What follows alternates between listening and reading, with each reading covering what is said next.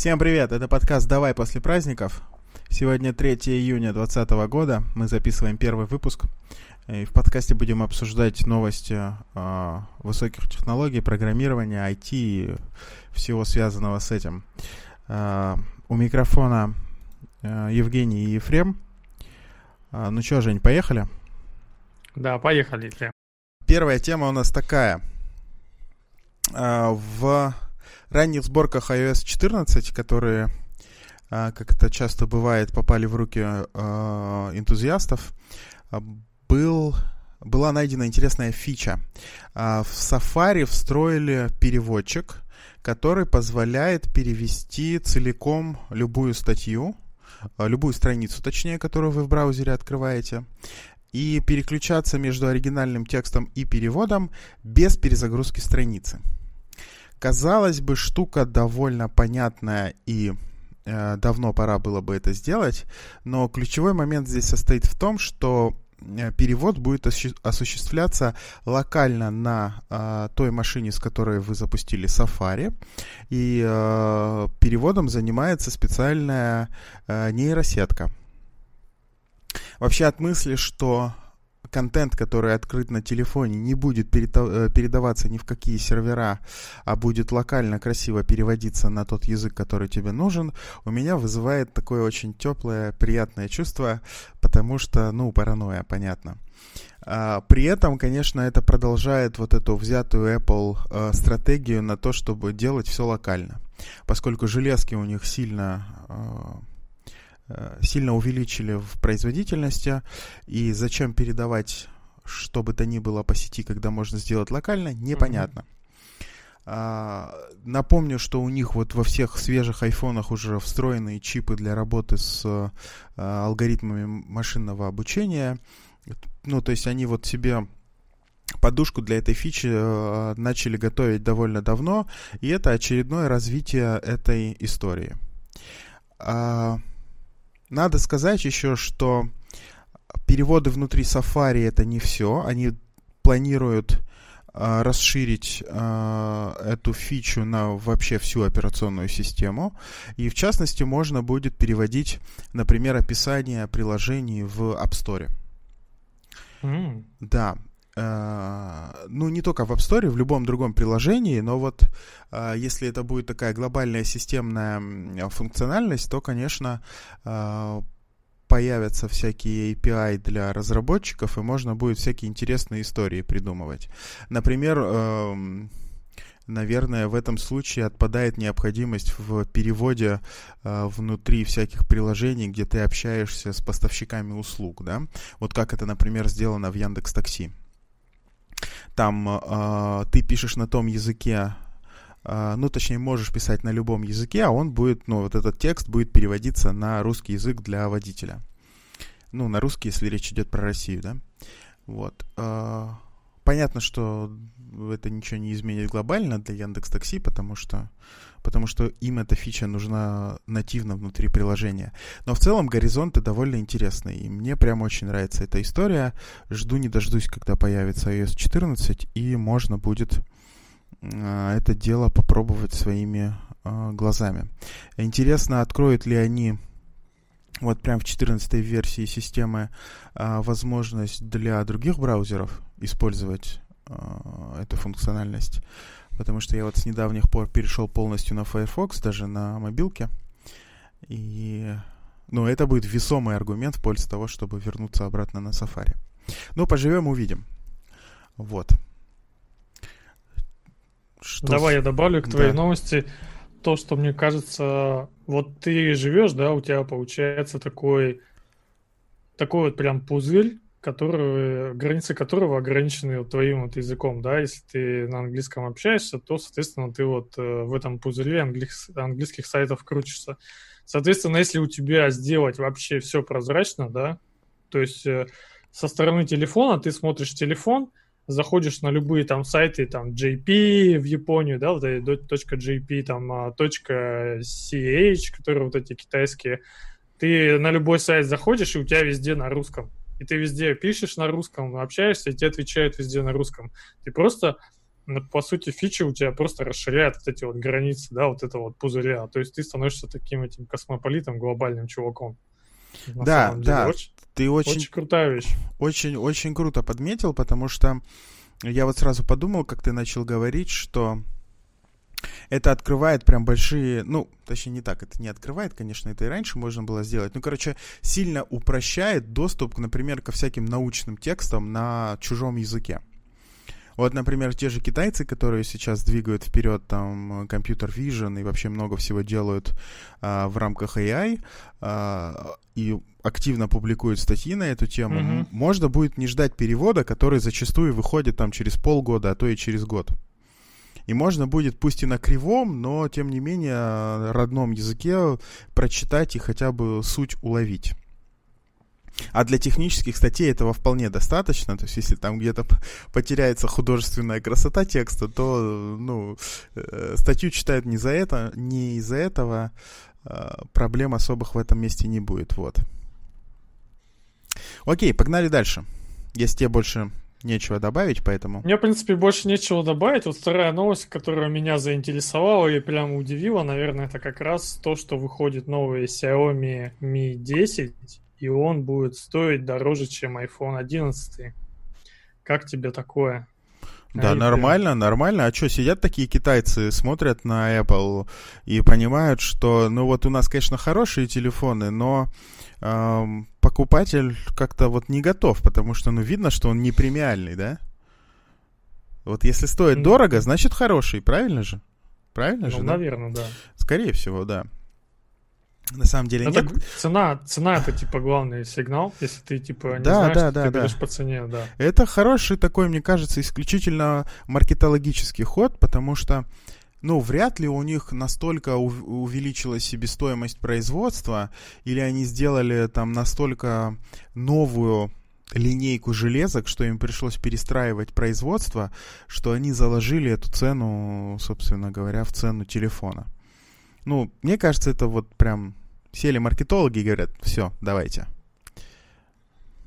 Ну, а тоже, ш... это, знаешь, будет... Это тоже будет, короче, ты видишь чувака с этим, с Ми 10, да, и такой, о, у него, типа, деньги есть. Или кредитная история хорошая просто. Да, или кредитная история хорошая. Представляешь себе такую тему? Да. Ну, то есть раньше, а... раньше, подожди, а если раньше там а все говорили, бери Xiaomi, типа топ за свои деньги. Тут прям топ и по железу получается, и топ еще теперь добавился и по деньгам. И по ценнику, да. да и, и по ценам на районе показать не стыдно. А, слушай, а про сам аппарат расскажи, что он там умеет вообще? Это простой апгрейд железа или там что-то принципиально новое? Ну, как я понимаю, это у них э, линейка, это же флагманская, да? Ага. Соответственно, они туда полный фарш весь и запихивают. Но Тут только говорится, скорее всего, про саму цену, а анонс еще как бы будет. Вот. Ага, то есть официального релиза еще не было, да? Ничего не было, да. Понятно. Ну, слушай, выглядит он, судя по фактам, если можно верить, выглядит он прям типично для Xiaomi. Если бы такой новый iPhone вышел, ты такой, ну, он типично для iPhone, да? Нет, нет, если бы вышел такой iPhone, я бы, э, ну, я бы его не купил, вот что. Как Китай, выглядит как китаец. Да, да. Я думаю так. А дороже там цена какая все-таки? Он чуть-чуть дороже или сильно дороже? Ну, 70 тысяч он стоит. Mm. А, ну подожди, 70 это базовая, да, комплектация? Да, а да. сколько да. стоит базовый iPhone сейчас 11? Неужто дешевле Ну, меньше, 70? 800, наверное, стоит. Да? Я прям сейчас пойду проверю. Если там на официальном сайте надо Его стоит сравнивать с iPhone Pro, да? Нет, с 11. Просто 11. Pro вроде стартует также от 1000, а тут 11. А, ну, э... если просто 11, то да, заметно дешевле. Вот на маркете цены от 56,5 начинаются. Угу. Вот. Ну да, ну что, уделали. Уделали яблочников, что уж там. Где-то по цене хоть выиграли, да? Угу. Давай тогда поедем к твоей новости. Давай. Так, у нас э, следующая новость. Uh, Stack Overflow опубликовал очередной результат опросов. Тут очень много цифр, uh, красивое их представление, uh, графики прикольные, сайт сверстан хорошо, все понятно, навигация красивая, все такое. Я так долго об этом говорю, потому что на этом достоинства этой статьи заканчиваются. На мой взгляд, потому что ну, Stack Overflow, да, это вот очень-очень а, такая специфичная выборка, несмотря на то, что они говорят, что у них, а, ну, заявляют, что у них 65 тысяч респондент, э, респондентов было. Mm-hmm. Заговариваться начинаю. Все равно смотришь на данные и понимаешь, что, ну, какая-то очень странная выборка. Давайте прям конкретным примером. А, начнем а, с... А, самого интересного с денег. Короче, зарплаты. Вот смотрим. Э, менеджер э, инженеров, ну то есть это, переводя на русский язык, тимлит. Э, как тебе такое русское слово тимлит? У них заявлена стоимость такого специалиста 92 тысячи долларов. Ну, в год, да, это, понятно, годовая зарплата в США. А, нет, это глобальная. Сейчас посмотрим, что в США. В США 152 тысячи долларов. Ну, как-то, угу. Как-то мне кажется, что все-таки отвечали на этот опрос какие-то прям начинающие руководители команд, потому что 150 тысяч в год, ну, как-то не шибко жирно, с одной стороны, а с другой стороны, э, ну, известно, что там средней руки специалист получает больше э, в Штатах. Дальше идем. Uh, у них тут есть uh, интересный раздел, который называется uh, Top Paying Technologies. Опять же, переводя на русский язык, это те э, технические инструменты, за которые больше всего платят. И ты удивишься, но глобально в мире на первом месте Perl, и он приносит 76 тысяч долларов в год. В Штатах это Scala, и она приносит уже 150 тысяч. На втором месте Go 140 и Objective-C 135 тысяч на третьем месте. Ну, неплохо. Это неплохо, но опять же, ну вот, говорит о том, что э, на вопросы отвечала школота. Что неудивительно, учитывая, что это все-таки Stack, э, Overflow. Все-таки такие э, хорошие специалисты довольно редко заходят на Stack Overflow. Согласен? Да, я сейчас смотрю на график Salary and Experience by Language, угу. и там как раз э, типа Python и PHP прям отличаются. Да. То есть при том же самом опыте, сколько тут, если посчитать, где-то около 7, ну, 7 лет, да, на PHP ты получаешь 40 тысяч, а на питоне ты получаешь 60 тысяч среднюю в долларах. Да, ну, понятно почему, потому что на PHP все-таки все, ну, сайты пишут, больше ничего не пишут особо. Там есть, конечно, всякие истории, но они довольно местечковые, я бы сказал. Это не, э, не правило на рынке. Вот. Дальше смотрим на самые популярные технологии. И что же мы видим? Тут, кстати, сюрпризов никаких нет. Тут более-менее картина согласуется с тем, что я вижу. JavaScript на первом месте, 69, ну почти 70% респондентов его используют, следом HTML и CSS, 63 почти процента. Дальше SQL, uh-huh. 57%, и Python там чуть меньше 42. Тут кажется, что все, ну, все гармонично, скажем так. А вот следующий пункт, он, конечно, у меня из года в год вызывает, э, вызывает ну, улыбку. А, самые любимые и э, желаемые технологии, я бы так это перевел.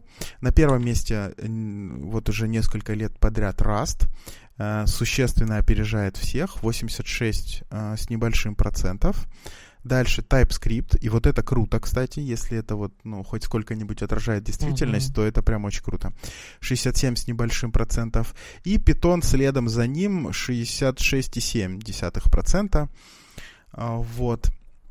Но, конечно, вопросы вызывает исключительно первая строчка, это Rust. То есть все его любят, холят или леют, но что-то никто, никто не но никто не пишет. Да, во-первых, они, ну, я не видел толпы людей, которые прям перешли на Rust.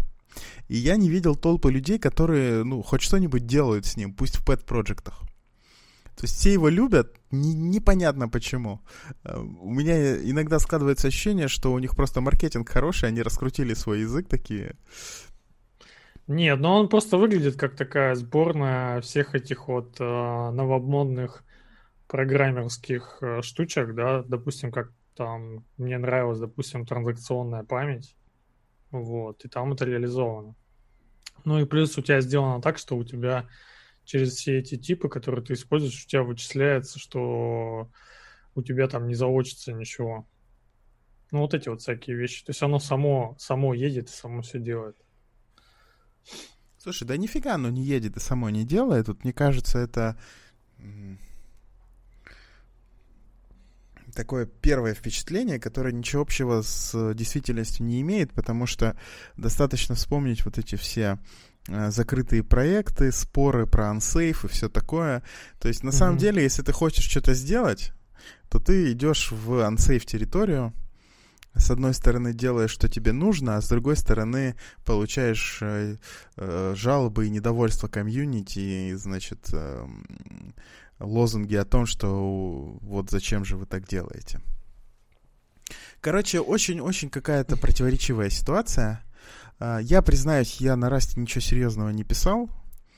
А, ограничился там простеньким Hello World а, и там что-то я, по-моему, какую-то игрушку маленькую сделал, типа крестиков, mm-hmm. ноликов, не знаю. Ну, короче, прям вот я его не знаю, давай так. Но при этом смотришь на эту всю движуху, и, конечно, ну, смешно. Вспоминается еще э, выступление одного из э, core-девелоперов, по-моему, Раста, который, значит, э, чуть ли не в заголовок своего, своей презентации вынес утверждение о том, что Rust — это язык на следующие 40 лет. Эй! Прям как-то, ну, смешно и по-детски. Вот. Да, да, да. Короче, Stack Overflow у вас крутой, крутой верстальщик. Я прям ему респектую. Очень аккуратный и красивый сайтик получился. Классная графика, все в динамике. Uh, у них есть еще граф зависимости и технологий, тоже прикольно на него посмотреть. Но, по сути, конечно, ну, это отражение uh, аудитории начинающей в программировании все-таки. А ты вот, кстати, на Stack Overflow часто заходишь? Я уже перестал туда заходить. Только если вот какие-то специфические проблемы, то, наверное, да. Не, подожди, подожди, не рушь мой мир. Не специфические проблемы, это когда ты в чем-то новом пытаешься для себя разобраться. Ну, то есть вряд ли ты, столкнувшись с какой-то проблемой, которая, которую ты раньше не видел, э, я не знаю, в питоне, ты вряд ли пойдешь на Stack Overflow, правда же? Ну, я обычно, если библиотеку использую, я прям захожу в исходники и там смотрю. Во, во, об этом и речь. Что, что исходный код и документация, как бы, все. Да, окей, хорошо. Ну, признаюсь, раньше я, мне было лень туда идти, так как я иногда мог не понимать там, что они написали. Слушай, ну это, как это сказать, вот это прозрение, а, оно приходит со временем. То есть поначалу действительно хочется сделать побыстрее и решить проблему. Но Потом ты понимаешь, что когда ты начинаешь действительно разбираться в сути того, что решаешь, а ты по ходу mm-hmm. еще получаешь кучу знаний, которые потом тебе пригождаются. Есть такое, ну, в основном концепция такая, что ты пытаешься минимизировать у тебя такое количество знаний в голове, которое тебе вот прям везде поможет. Угу. Я бы так к этому подошел. Угу. То есть, да, типа проблемы, смотри исходный код. Ну, такие, знаешь, вот эвристики себе подбираешь, э, что вот они прям тебя будут везде спасать. Там, э, первый апдейт никогда, ну, вышел релиз или никогда не ставь, ставь через полгода. Ну, вот всякие такие, знаешь, простые евристики, которые тебе точно работают там и 20 лет спустя будут работать. Да, Я да, да. думаю, скорее всего, вот за такие штуки. Да, да, совершенно точно. Ну окей, давай к следующей теме. Я кидал тебе ссылку по поводу КСОШ. Видел Да. такую вещь? А, Я видел ссылку, но, признаюсь, не читал. Надеялся, что ты расскажешь. Вот. а, Идея там на самом деле простая. Это взять а, лучшее из двух миров, да. Мгм. То есть у нас есть питон, мы, соответственно, питон расширяем до баша. Что это значит? Это значит, что у тебя, когда парсится выражение любое, да, на то, что ты написал вот там на питоне или на баше, либо вот на этом ксоше смешанном, то у тебя сначала пытается зализовывать это все в баш. Если это не баш, он у тебя пытается это все скомпилить в питон. Мгм. То есть вот идея такая. Соответственно, если ты берешь какие-нибудь там примерчики, да, а, допустим, гребнуть какой-нибудь файл и оттуда все по строчкам достать, то ты можешь прям эту баш-команду записать в фигурных скобочках с этим, с долларом, да, Мгм. впереди доллар поставить, и запихать это все в цикл, и сразу в цикле все зафигачить. Мгм. Вот. Если ты понимаешь, о чем я. Ща, подожди, то есть это на самом деле, за... ну, это shell такой, да, альтернативный? Да, да, это альтернативный шоу. И я вот как раз э, нач- начал как бы его вот этот прорабатывать. А, ты прям себе поставил или уже на сервак?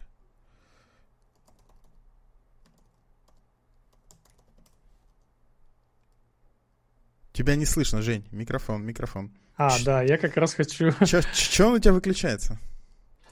А я думал на этот э, попечатать и выключил его. Вот, я его просто думал использовать ради вот этих вот всех скриптов, где у тебя желание, ну, быстрее написать на баше, чем вы этот, э, импортировать этот э, саб-процесс, да, который есть на питоне. И потом это все как-то там разруливать. А оно у тебя вот прям вот идеально все быстро получается. Понимаешь? Слушай, а ты смотрел на такой проект, который называется Plumbum? Да, да, видел. Слушай, вот он крутой. Я его когда-то активно использовал. А, Это прям пакет сторонний для Python, где ставишь Мгм. и тоже очень сильно дружишь Shell и, собственно, Python. Там можно пайпы делать, там можно, ну, любую команду вызвать. При этом можно как-то обработать э, вывод команды внутри питона.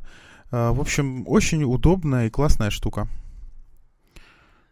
Вот я тебе скинул, в принципе, чатик пример, как раз Ага. э, описывается, как нам получить все беспроводные интерфейсы, да? Мгм. Соответственно, вот здесь вот э, тем, кто будет слушать, как раз не слышно, но там то, что я как раз и описывал, что у тебя в, в тело, итерируемое вот это тело цикла, у тебя выполняется баш-команда, да, а дальше у тебя все разбирается на питоне. Ну, Да, выглядит, но- в принципе, симпатично. Ну, вот для всяких таких вещей. Да, ну тут словами можно объяснить этот кусочек кода. Там вызывается команда, которая предоставляет список а, устройств сетевых. И дальше внутри питона пробегается в цикле и фильтруется то, что нужно, и возвращается. Ну, понятно, в общем, да, довольно компактно получается.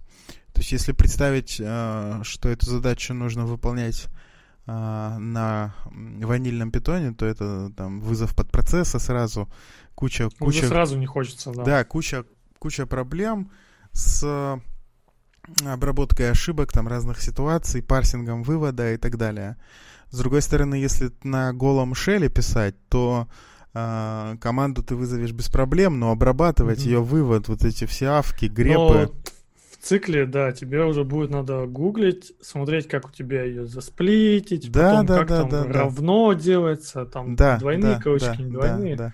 В общем, вот это вот мне понравилось решение, и, скорее всего, мы, наверное, на новых вот этих скриптах, которые там надо что-то поднастроить, либо вызвать, и вот где вот такого много и надо и баш вызывать, и хотелось бы все это вывод на питоне чуть-чуть доработать напильником.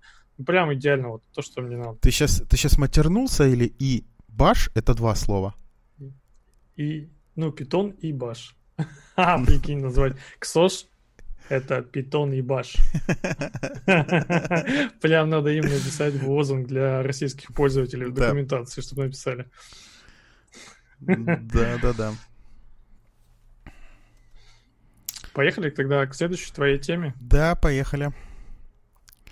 Дальше пойдем говорить про... А про что же мы пойдем говорить? А, про Raspberry Pi. Про Raspberry Pi. А, вышел новый Raspberry Pi. Он по-прежнему четвертой серии. Но э, произошел заметный, очень большой, очень крутой апгрейд памяти. А вместо максимальных 4 гигабайт, которые были до этого доступны, теперь можно купить конфигурацию с 8 гигабайтами. И это прям big fucking deal, по-моему. То есть представить себе, что вот такая маленькая железка теперь способна а, предоставить 8 гигабайт оперативной памяти. А, ну, я не знаю, еще два года назад мне было довольно сложно. Я понимал, что они будут как-то расти, усовершенствоваться и так далее. Но вот что так быстро дойдут до 8 гигабайт, еще и не просто память, там последняя вот эта супер крутая, как эта аббревиатура называется. LPDDX какой-то. Да, да, да, да, да, да, да, вот она самая. Она очень шустрая и э, работает, работает просто бесшовно. Да, LP а, это, по-моему, там low power. Да. То есть это как DDR, только с пониженным да, вольтажом. Да. Короче, вот даже в 2020 году, по-моему, взять какой-нибудь сервер облачный, да, и выделить на него 8 гигабайт, но это прям очень большой, шустрый, крутой сервер. Конечно, если речь не идет про всякие э, задачи больших компаний, типа индексирования интернета и так далее, там, конечно, память другими порядками чисел измеряется. Но вот для таких обычных задач, ну вот, опять же, да, вот чтобы хостить наш с тобой подкаст, э, я смотрел на виртуальные машины и память выбрал 1 гигабайт. Один. И этого с головой достаточно. А тут вот эта маленькая железка и, пожалуйста, 8 гигабайт. Бери и пользуй. Прям ходит. Может, надо было также и сэкономить, взять вообще минимальную память, вообще все минимальное, и прям заоптимизировать так, чтобы он работал на большом количестве запросов за минимальные деньги. Да у меня за доллар все работает, понимаешь? Вот так вот сделать. Нет, слушай, это правильный, хороший подход, я всегда за него, но когда у тебя есть возможность купить дешевую железку за 8 гигабайт, то mm-hmm. усилия разработки можно потратить на что-то более э, сложное, полезное. Я Раз... вот смотрю, у нее же есть Ethernet, да? Да, конечно, там, там гигабитный. А если я захочу фермочку сделать из пяти таких? Пожалуйста, делай. Есть даже специальный этот самый uh, Py, PySwarm. Uh-huh. Uh, это софтина, которая позволяет вот на такую ферму раскидывать задания. Mm. Swarm, точнее, да? Docker Swarm или PySwarm. Короче, у докера тоже, по-моему, есть такая приблуда. Вот. Я никогда не использовал, поэтому подробностей не знаю, но такая штука есть, и она довольно популярная. Ну, ты уже себе предзаказал. Слушай, я зашел сразу на сайт а, вот этих ребят, которые в России их продают, увидел на mm-hmm. сайте и прям обрадовался положил в корзину, оформил заказ, они мне позвонили и говорят, хнык-хнык, пока нет, они только едут к нам. Короче, я буду ждать. Обещают через пару недель привезти. Ты ее приспособишь к телевизору или куда ты хочешь ее подключать? К монитору, как Слушай, источник, да? а я еще не придумал. У меня есть идея прям сделать из, из него десктопный PC. Линуксовый потому что поддержка 4К там есть. Теперь там есть 8 гигабайт памяти. А, эту самую SD-карту туда можно вставить, там, не знаю, 64 гигабайта или даже 128. И этого вполне mm-hmm. достаточно для такой маленькой машинки.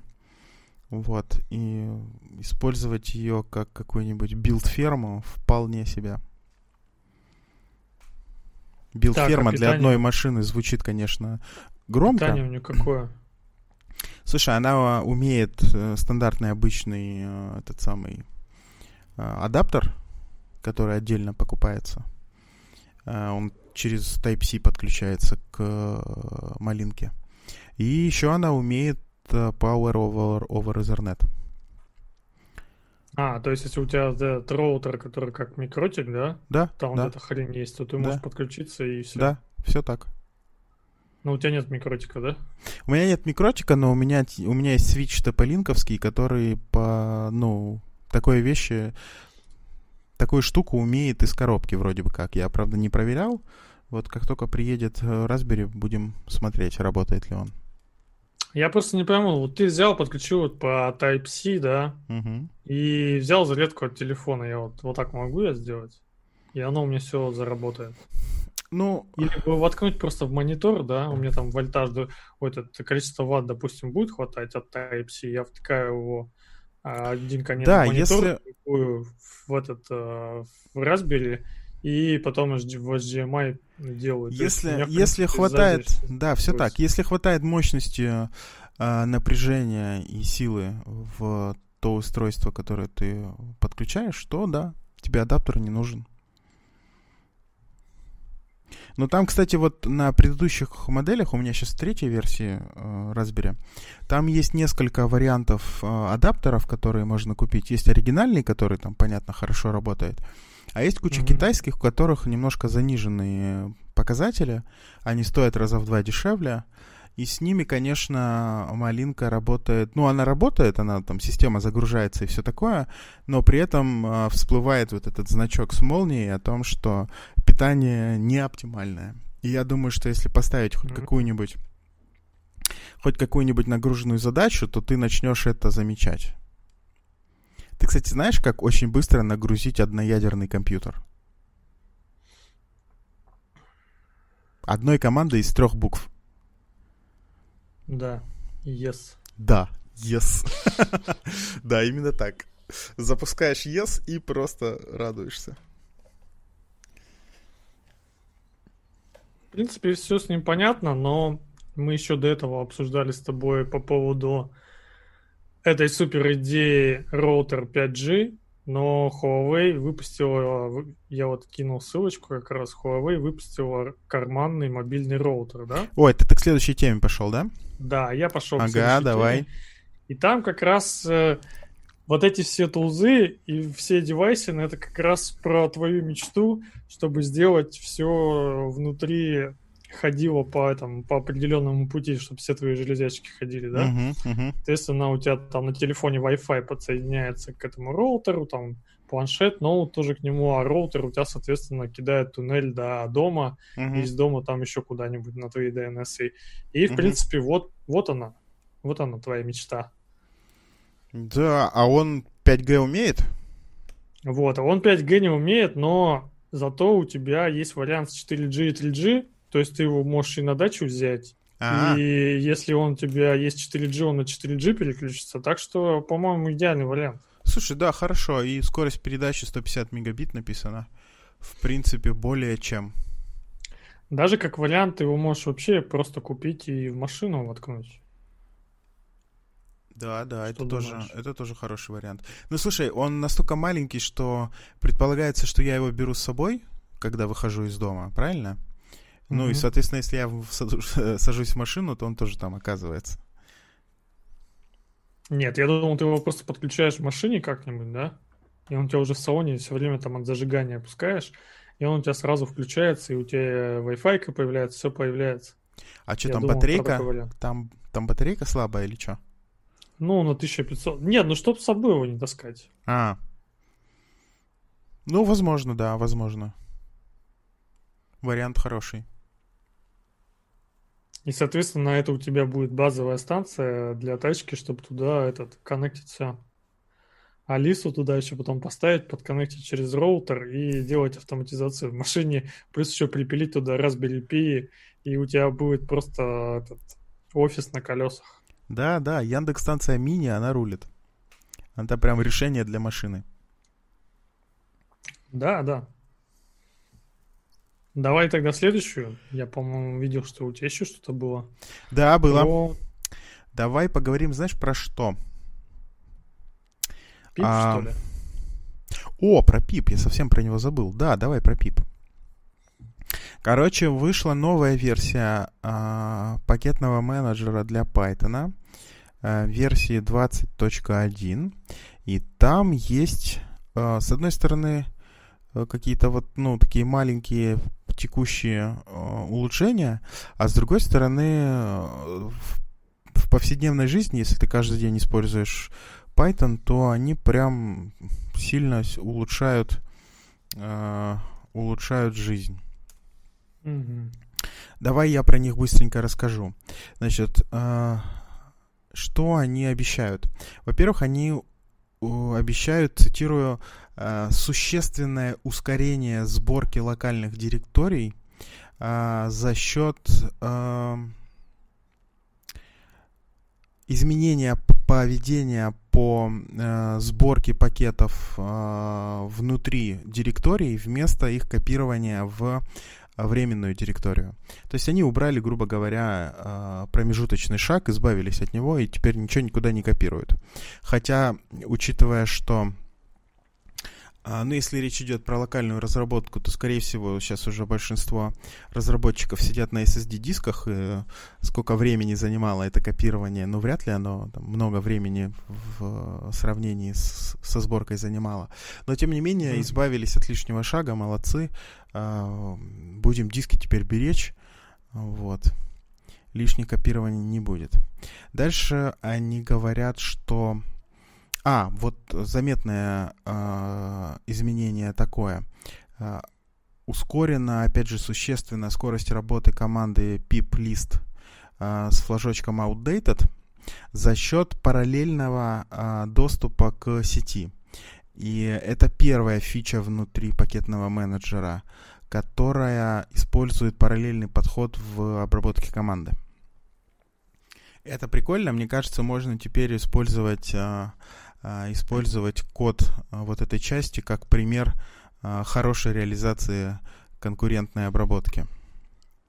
Вот. Ну, дальше там появилась команда новая pipcache, которая позволяет работать с э, директорией для кэша в pip и э, улучшена работа команды Freeze для пакетов, которые установлены с помощью э, URL к исходным кодам, типа там GitHub, например. То есть вот это уже такое минорное изменение. Ну вот, так что скоро настанет нам всем счастье.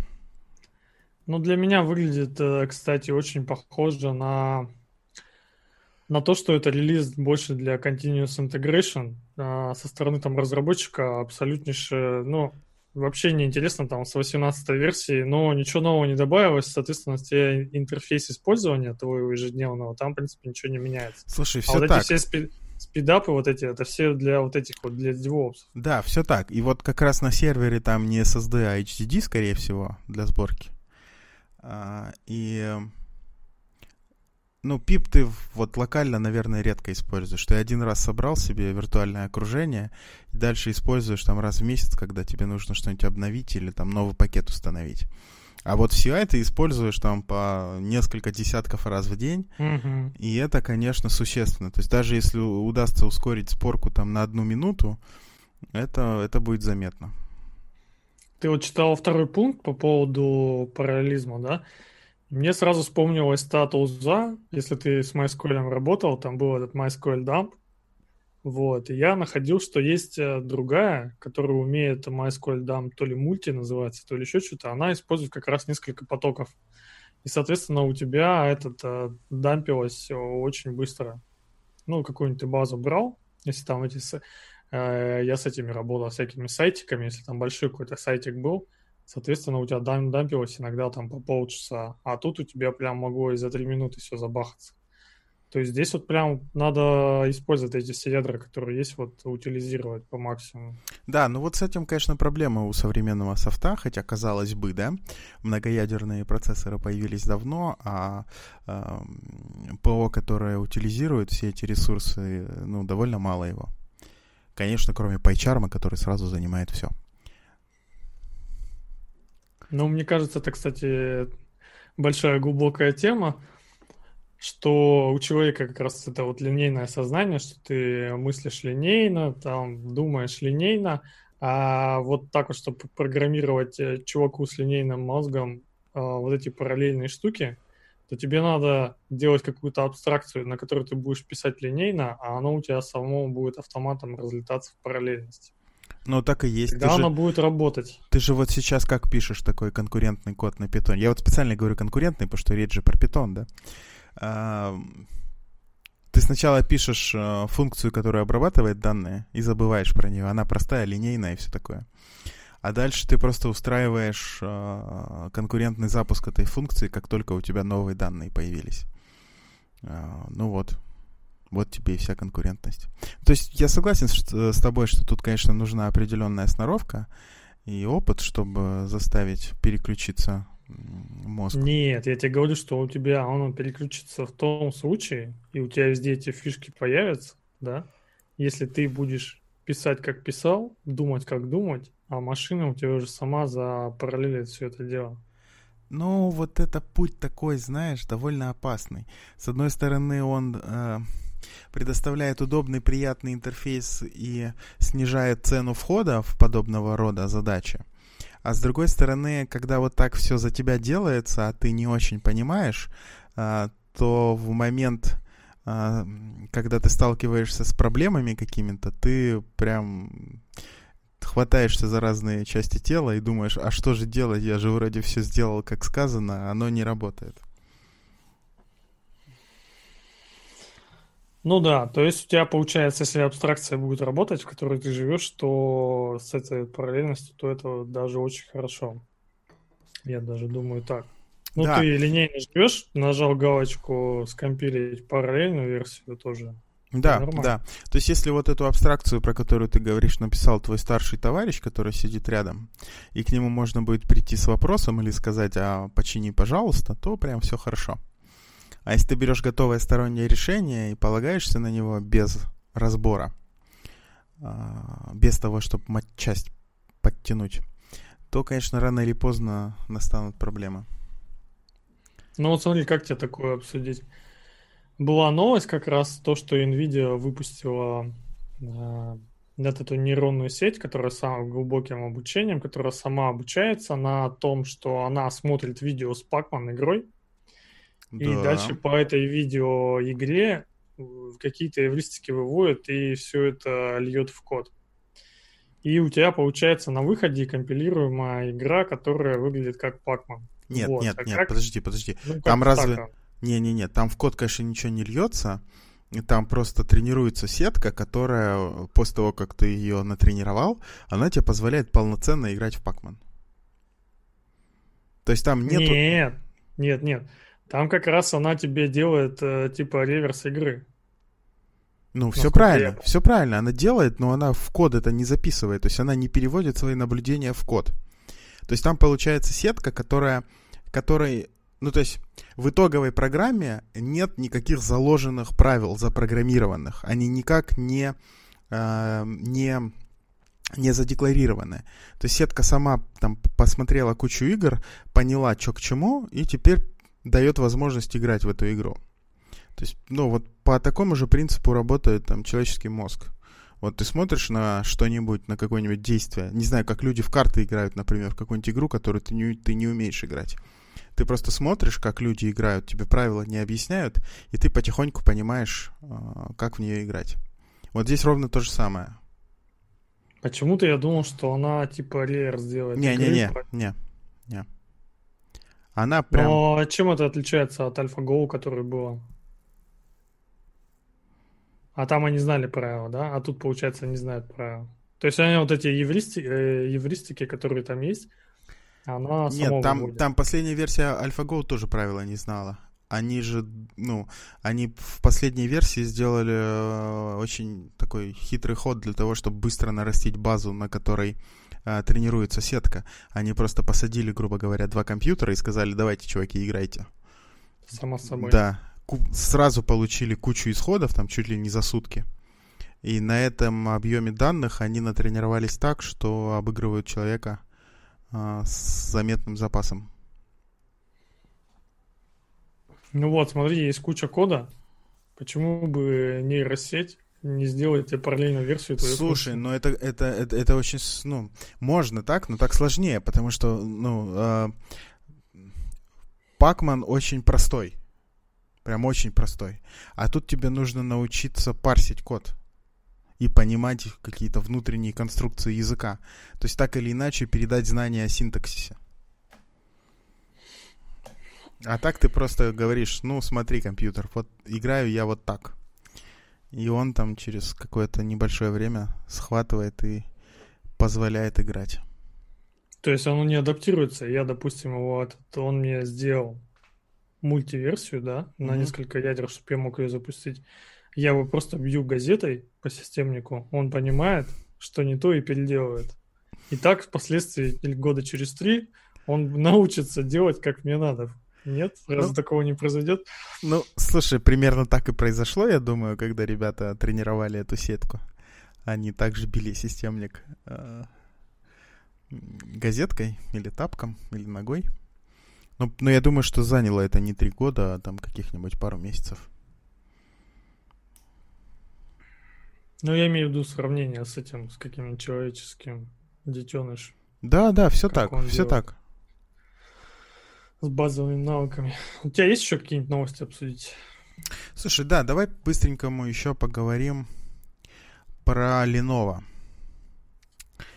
А, вышел пресс-релиз компании, в которой mm-hmm. они очень громко и э, гордо, я бы сказал, э, заявили о том, что все их э, ноутбуки и десктопные компьютеры, включая там моноблоки и системные блоки, теперь будут поставляться с Linux на борту. Понятное дело, что от Windows они не отказываются, но теперь появляется альтернатива для человека, который покупает такую машину.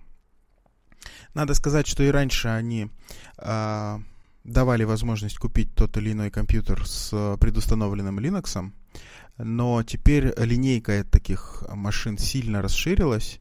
То есть это буквально все э, компьютеры, которые предназначены для разработки. Вот. Э, дистрибутивов... Dell, я вспомнил, что у Dell был этот for developers, помнишь? Да, да, да, там XPS серия для, для девелоперов, да. Именно так. Но у Lenovo теперь гораздо больше возможностей в конфигурировании железа и возможности, соответственно, получить его с предустановленным Linux. А, дистрибутивов они выбрали а, два с половиной, наверное, надо сказать. А, значит, один из них, понятное дело, это Ubuntu LTS версия. А, дальше это Red Hat Enterprise и а, Fedora. Вот для Федоры там всего два, э, два ноутбука, P53 и P1 второго поколения. А, но Ubuntu и Red Hat, они, конечно, полностью на всей линейке представлены. Но я надеюсь, что а раз уж они за это взялись, то там будет хорошая активная поддержка железа, там сразу будут писаться драйвера, оптимизироваться какие-то решения Lenovo, и э, другие дистрибутивы смогут это просто подхватить. Ну, я опять же надеюсь, что вся эта работа будет в open source, и ребята из, например, там, не знаю, Arch Linux или с Gentoo, смогут портировать эти, эти решения под свои платформы. Опять же, конечно, заказать с Arch Linux не получится, но зато можно будет без особых проблем, э, я надеюсь, поставить его. Вот. Прям хорошая, хорошая затея. Мне нравится, как э, все больше интерпрайзных решений поворачиваются лицом к э, миру Linux. Я уже подумал, ты себе закажешь себе Linux тачку такую, чтобы там надпись была From Arch Linux for Ephraim. Знаешь, такую, чтобы вышло. Слушай, ну, не знаю, посмотрим. Когда они выйдут на рынок, и можно будет посмотреть на цену, на конфигурацию, я подумаю. Я еще пока, кстати, не решился, вот если если там не MacBook какой-нибудь брать, а что-то другое, то я бы, наверное, что-нибудь игровое бы взял на полностью на AMD. Ну и, кстати, я тебе хотел обсудить новость, что видео с этим Линус Товальцем, да, как раз было, что он перешел наконец-то на AMD. Да. Типа 15 лет спустя он как раз перешел на AMD и взял себе этот какой-то там Threadripper на 32 ядра, и в итоге у него там 64 потока. Это ноутбук? Это десктоп. Угу. Это вот как раз э, замена этих зионов, да, интеловских. Там прям очень классно. Это вот самый максимальный, самый максимальный по ядрам, наверное. Хотя, может, и на 128 есть ядерные. Слушай, это, это хорошая история. Меня вообще AMD в последнее время радует, в отличие от Intel. И э, да, круто, я бы тоже, наверное, так сделал. Кстати, почему я так не сделал, когда десктопный компьютер покупал? Что-то я как-то по привычке пошел сразу за интеловский процессор смотреть. Угу. Нехорошая привычка. Да. Ну что, тогда давай заканчивать? Да, давай заканчивать. А, мы тут уже около часа э, разговариваем. Ну что, на этом заканчивается первый выпуск подкаста. Всем спасибо. Услышимся да, всем скоро. спасибо. Пока. Давайте, пока.